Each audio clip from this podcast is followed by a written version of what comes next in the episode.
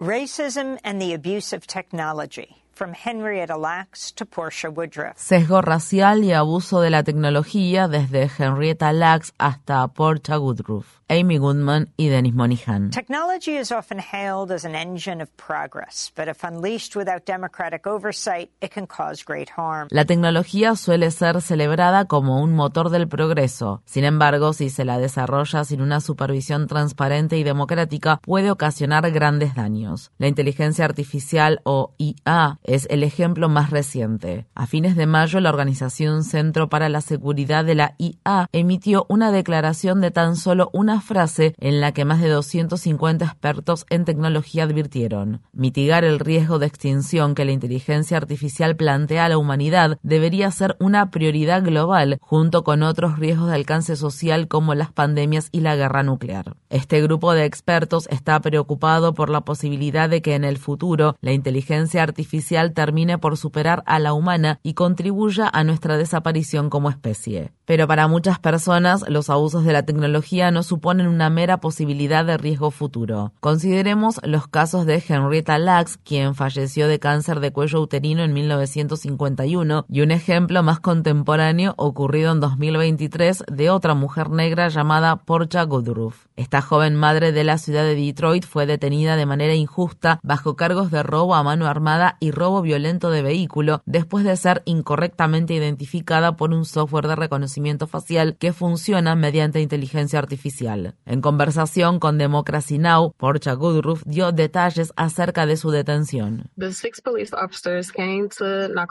Seis policías tocaron a la puerta de mi casa con una orden de arresto en mi contra por el robo de un automóvil. En el medio de la conversación abrí un poco más la puerta para que los agentes vieran que estaba embarazada de ocho meses. Y también les señalé mis automóviles, que estaban en la entrada de mi casa en ese momento.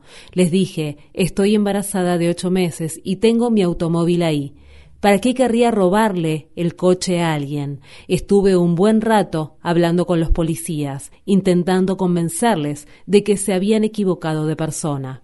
So um, I went back and forth, you know, with the police officers for a while, trying to convince them that, you know, you have the wrong person. Portia Goodruff fue esposada delante de sus dos hijas pequeñas que estaban aterrorizadas y luego llevada a prisión. El rostro de la persona que efectivamente perpetró el crimen fue capturado por una cámara, pero el programa de reconocimiento facial identificó incorrectamente a Portia. Goodruff es la primera mujer de la que se tiene registro que ha sido detenida de manera injusta en base a información deficiente proporcionada por un programa de detección de rasgos faciales. Al menos cinco hombres también han sido arrestados injustamente debido a deficiencias en el funcionamiento de esta tecnología. En los seis casos, las víctimas fueron personas negras. Porcha permaneció detenida durante 11 horas y fue puesta en libertad con una fianza de 100 mil dólares. La joven empezó a tener contracciones dentro de la cárcel y tras ser liberada tuvo que ser trasladada de inmediato al hospital donde recibió tratamiento debido a que sufría un cuadro de deshidratación. Joy Wolamuini, fundadora de la Liga por la Justicia Algorítmica, expresó en Democracy Now! En 2019, el gobierno estadounidense compartió un estudio que mostraba que los rostros de las personas afroestadounidenses y de origen asiático tenían entre 10 y 100 veces más probabilidades de ser identificados de manera incorrecta.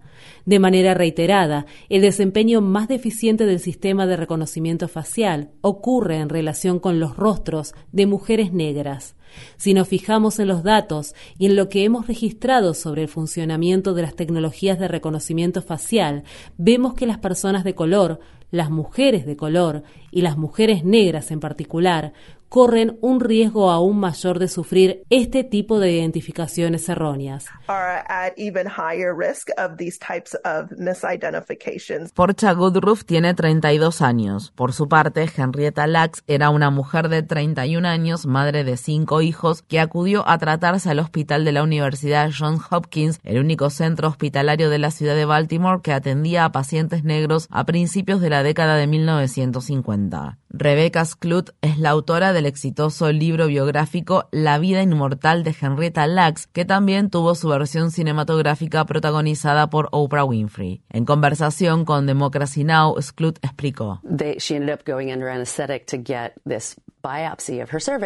Henrietta fue anestesiada porque debían hacerle una biopsia del cuello del útero.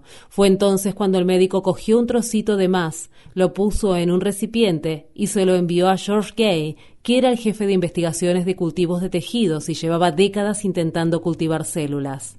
En el pasado habían podido mantener las células vivas durante 24 horas, pero las de Henrietta no solo no morían, sino que empezaban a duplicar su número cada 24 horas. Crecían con una intensidad increíble que nadie había visto antes.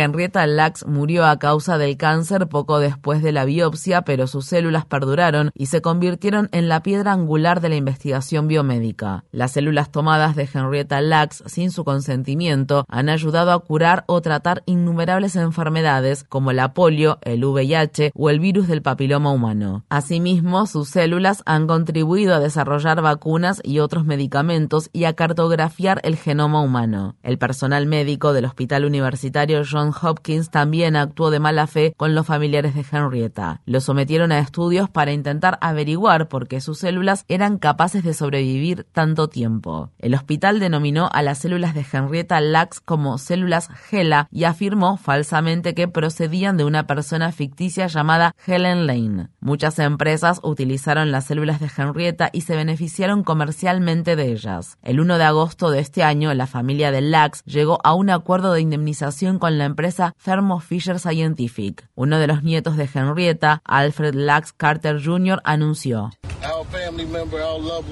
Nuestro familiar, nuestro ser querido, nuestra querida Henrietta Lacks, cumpliría hoy 103 años.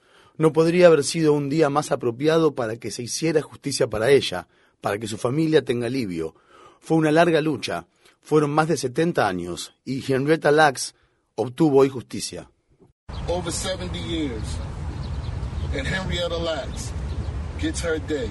Esperemos que Porcha Goodruff también tenga su oportunidad de obtener justicia. La joven ha entablado una demanda contra la ciudad de Detroit en la que sostiene que fue detenida y encarcelada de manera injusta, además de haber sido víctima de una persecución judicial malintencionada. Asimismo, Porcha denuncia en su demanda el empleo de un programa de reconocimiento facial basado en inteligencia artificial que evidencia un notorio sesgo racial. La experiencia de Porcha bien podría servir de estímulo para la aprobación de la de moratoria de tecnología biométrica y reconocimiento facial que se encuentra en proceso de debate en el Congreso de Estados Unidos. Desde el caso de Henrietta Lacks hasta el ejemplo actual de Porcha Goodruff, es hora de reconocer y repudiar el uso racista de la tecnología.